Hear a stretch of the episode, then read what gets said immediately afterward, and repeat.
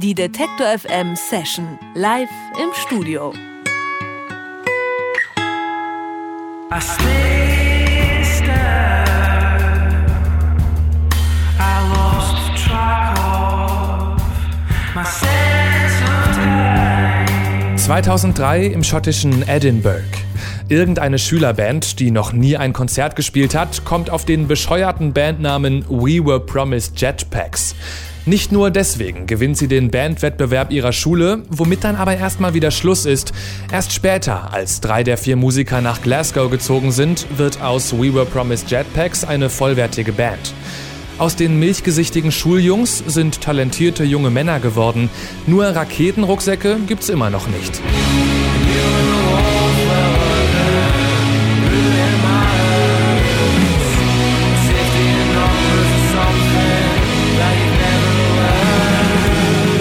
Klingt wie Frightened Rabbit oder The Twilight Sad? Klar, sagen We Were Promised Jetpacks. Die drei Bands sind gut befreundet, da beeinflussen sich alle gegenseitig. Inzwischen sind We Were Promised Jetpacks zu fünft und haben im Oktober ihr drittes Studioalbum veröffentlicht. Für alle, die nach dem Blick auf das psychedelische, knallgelbe Cover mal eben nichts mehr sehen können, kommt hier die Rettung. Der Sänger Adam Thompson ist zu Gast im Detektor FM Studio. Augen zu und Ohren auf. Und ich sag hello and welcome, Adam. Hello. Nice to have you here. Thank you very much for having me. The internet has some sweet and quite funny pictures of you and your bandmates when you were really young uh, in that school band. We've just been talking about it in the intro we, mm -hmm. we listened to. When you look back at that time, do you have to cringe a bit or are yeah. those good good memories of the first steps? No, total cringe. Also er, er, schämt sich schon ein bisschen für das, was sie damals gemacht haben. But it was the start for the band, so yeah. it surely must be a good oh, thing. Oh yeah, it's nice. Like we've always had a good time playing music together, but I used to have really like stupid hair, and uh, now it's on the internet. Adam sagt äh, gerade, klar war es auch eine gute Sache, dass sie äh, durch das Internet und diese Schülerband ähm, mit der Band überhaupt äh, mal einen Startpunkt gefunden haben. Aber wenn er jetzt zurückkommt, finde ich es schon ein bisschen komisch, vor allen Dingen, weil sein, äh, seine Haarschnitte immer ein bisschen seltsam waren. Aber das geht wahrscheinlich jedem von uns so. Um, ähm, let's talk about the Internet though, because um, back then MySpace was the big Internet phenomenon, and apparently your label discovered you via your MySpace um, profile. Do you think you, you'd be where you are now as a band without uh, the possibilities of the internet? I mean, bad haircuts uh, aside. Maybe, maybe the bad cut, haircuts helped. I don't know. Um, uh, yeah, I think we'd, we'd probably be roughly where we are without the internet. Um, we used MySpace a lot to sort of get in contact with people, um, but it was through Frightened Rabbit they told Fat Cat about us, and um, they then listened to our music on MySpace, and that's how the whole thing got started. I'd like to think we'd we'd still be doing okay without the internet, but maybe not. Also ich finde die Antwort ganz interessant, wo Adam hier gesagt hat, also er hofft schon, dass es auch ohne das Internet äh, gegangen wäre, dass sie dann bisher äh, auch so weit gekommen wären mit der Band, wie sie es jetzt geschafft haben. Aber tatsächlich war es am Anfang schon so, dass sie viele Kontakte geknüpft haben ähm, über ihr MySpace-Profil, aber letztlich den Kontakt zum Label ähm, haben sie über diese befreundete, eine der befreundeten Bands bekommen, Frightened Rabbit, ähm, mit denen sie so ein bisschen auch ähm, äh, gemeinsam in der Szene äh, äh, zu, zu, Spielen ähm, gekommen sind. Ähm, und darüber ist der Kontakt halt zu Fat Cat, äh, zu ihrem Label entstanden. Um, are you still active on the internet? Yeah, I don't think we're very good at it. Um, Why not? We don't really do anything on it. Like someone might post a picture of a coffee one day or you know, like a stupid statue or something, but uh, I don't think we use it as well as we could. Adam gibt zu, dass sie nicht so richtig gut darin sind, ähm, das Internet zu netzwerken, wie er, wie er äh, sagt, weil sie eben nicht so die Kaffeefotos machen, wie andere das vielleicht so tun. Aber sie sind immer noch natürlich auch im Internet zu finden. Äh, aber noch viel besser ist es natürlich, wenn man We Were Promised Jetpacks live äh, zu sehen kriegt, auf Tour oder jetzt eben im Detective M Studio. And you are going to play uh, one of your songs uh, for yes. us now, which is even better than being on the internet, mm -hmm. being on the radio and hearing you play live. Um, which one is it going to be and why? Uh, this is a song called Peace Sign from our new album. I've started to sound check it in a different style and I quite like it, so I'm going to play it uh, because I've been enjoying playing it recently. It's you and me. I've been working on my peace sign. I've been working like a dog all day. I've been walking over eggshells. I've been slipping on the yolks as well. Sing it back to me. There's letters on the pavement. I find it hard to breathe. Come sit with me.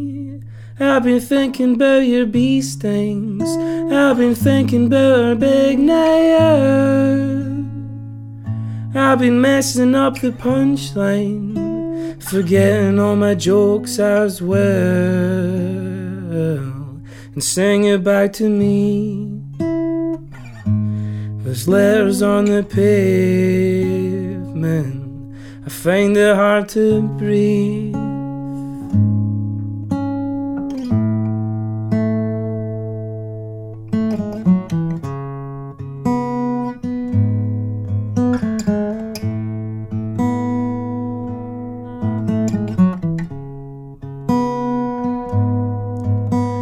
Sit with me. I've been told to take it easy. I've been told to fill my lungs as well. Told to take in my surroundings, all the different colors, shapes, and smells, and sing it back to me. There's letters on the pavement. Find it hard to breathe.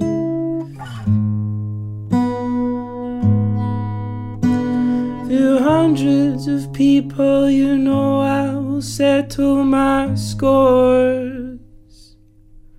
Through hundreds of people, you know I will settle my scores.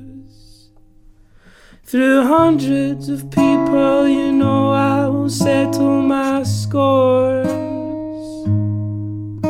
Through hundreds of people, you know I will settle my scores. I'll settle.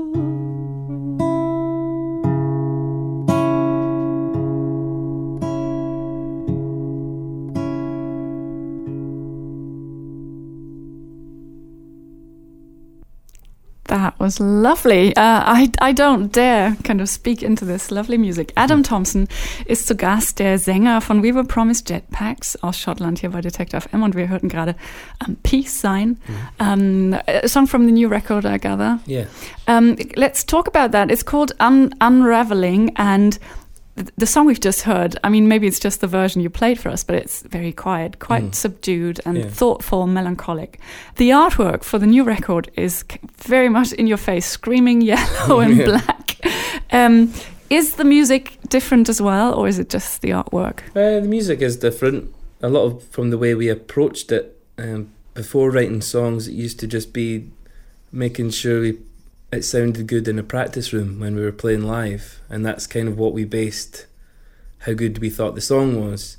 Whereas with this album, we tried to change that and concentrate on the recording. So the music is slightly different, and it's not as fast paced and heavy all the time because we'd we'd done that before, and we wanted to try something a little different. Also Adam erzählt, dass ähm, bei, den Neu bei der neuen Platte sie es schon ein bisschen anders angegangen sind ähm, beim Musikschreiben. Er sagt, bisher ist es ihnen immer nur wichtig gewesen, dass es im Proberaum gut klingt, beziehungsweise dann live. Das war das Wichtigste. Diesmal haben sie mehr das Ganze ein bisschen mehr durchdacht und da haben sie wirklich sehr viel Aufmerksamkeit in die Aufnahmen selbst im Studio auch ähm, gesteckt und es war ihnen wichtig, dass die Arbeit, äh, die die Songs nicht mehr so, er sagt ähm, heavy ähm, äh, klingen äh, und nicht so ähm, schnell sind, auch vom Tempo her. Das war jetzt vielleicht ein Beispiel, was wir gehört haben. Also wieso wir überhaupt darauf zu sprechen gekommen sind. Dieser Song war jetzt vielleicht eher die Ausnahme von dem, wie die Musik äh, jetzt klingt, denn äh, das Albumcover von der neuen Platte Unraveling äh, ist im Vergleich dazu sehr laut, sehr gelb und schwarz. Da sieht man so ein Gesicht, das aus ähm, Linien äh, zusammengesetzt ist. Ähm, yellow does seem to bit uh, to, to be uh, your your new favorite color, by the way, because I've I've heard that there's a, a like a yellow limited a limited edition vinyl Yeah. uh, version of the record. Did you uh, uh, have um, this idea of we want to make a special, tangible thing uh, with this record as opposed to musical like streams and downloads? Um, well, our label suggested maybe trying some different artwork because every single release we've had has been like black and grey and dark. So they suggested, you know, thinking about doing something a bit brighter. The whole thing with unraveling is, you know, everything appears to be fine, but underneath the surface, you know, there's something bubbling, there's something happening, there's something wrong. Um, so we kind of went and tied tied the music in with the with the artwork that way. Hm, also Adam hat gerade noch mal so ein bisschen ähm, beschrieben, wie sie dazu gekommen sind, das Cover für die neue Platte äh, auf diese besondere Art zu machen. Also er sagt, das ist ja so ein Bild, wo man ein-, zweimal hingucken muss, bevor man versteht, was da passiert, also bevor man dieses Gesicht auch erkennt. Und dieses Knallgelbe war eigentlich nicht so ihre Ursprungsidee. Das kam wohl von der Plattenfirma als Vorschlag, weil so normalerweise die, die Plattencover, die sie bisher gemacht haben, ähm, sind auch so ein bisschen neutral, schottische Farben, so schön blau, grau, ein bisschen melancholisch auch. Jetzt dieses Knallgelb. Ähm, und es sollte vielleicht ein bisschen äh, frischer sein, um einfach auch als äh, Symbol da stehen. Und dieses Un Unraveling, dieser Grundgedanke, der äh, hinter dem Albumtitel auch steht, ist einfach, dass unter der Oberfläche sehr viel passieren kann, auch wenn man das vielleicht nicht so sieht wie in diesem Coverbild, dass man auf den ersten Blick nicht so weiß, was da eigentlich abgeht, dass aber im Hintergrund doch relativ viel passiert. This idea of unraveling, is this, uh, is this something that you feel as a band? Are you like in a position where a lot of things are changing? Um, no, I suppose kind of. Uh, it was just with, with everything. uh, you know, just from growing up and hitting late late twenties, I'm sure everybody goes through it. Uh, you think you know what's going on, and then and then you've no idea what's going on. Um, so that yeah, that was part of it. I mean, the band the band's fine, but uh, yeah, it's getting to yeah, it's a it's a sort of a crucial point for the band because you know you're young and you're doing it and it's totally fine. It's just like yeah, let's go and play gigs, and then you get a bit older and you're like. Is this what I'm going to go for as a career? you know, all of a sudden you realise you've not worked for five years and you'd get lost going back. This is work, yeah, isn't yeah. it? Uh, so yeah, it wasn't so much based around the band, but it could it could definitely apply. Also äh, beruhigende Nachrichten, der, der, Band geht's gut, weil wir gerade noch mal über dieses Unraveling, diese Idee gesprochen haben. Und ich habe äh, ähm, Adam von We Are Promised Jetpacks auch noch mal gefragt, ob es denn gerade viele Ver Veränderungen auch gibt, äh, so im Bandleben oder im, im, Persönlichen. Und er meint, ja irgendwie schon, alles ist ja letztlich Veränderung. Und äh, natürlich kommt man auch in so einer Band irgendwann, wenn man Ende 20 ist, an einen Punkt, wo man sich Gedanken macht, ähm, ist man noch an der richtigen Stelle. Er sagt, oh, ich habe seit fünf Jahren nicht mehr gearbeitet, wobei die Musik natürlich auch Arbeit ist. Ähm, und er meint, also das ist schon äh, so ein bisschen, dass man sich mehr Gedanken macht. Aber es ist jetzt äh, überhaupt kein Zeichen von Krise. Und natürlich ist auch dieses fragmentierte Gesicht auf dem Plattencover äh, kein Zeichen von Krise. Um, prove to us that the kind of music work that you do is uh, is is something you really enjoy. You have another song for us. Yes, uh, this song is called Peaks and Troughs. It's also from the new album and it's our latest single. Then let's hear it. Okay.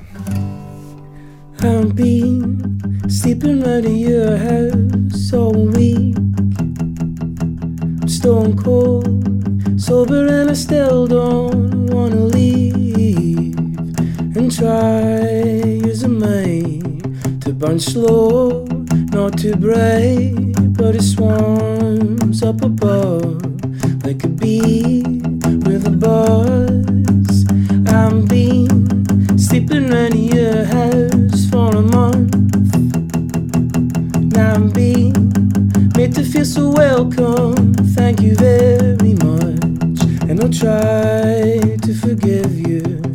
I'll try to forget that we grew up in summer. We grew arms, we grew legs, and I wipe the slate clean. I still know where I've been. It all tumbles above, and I peek and I try.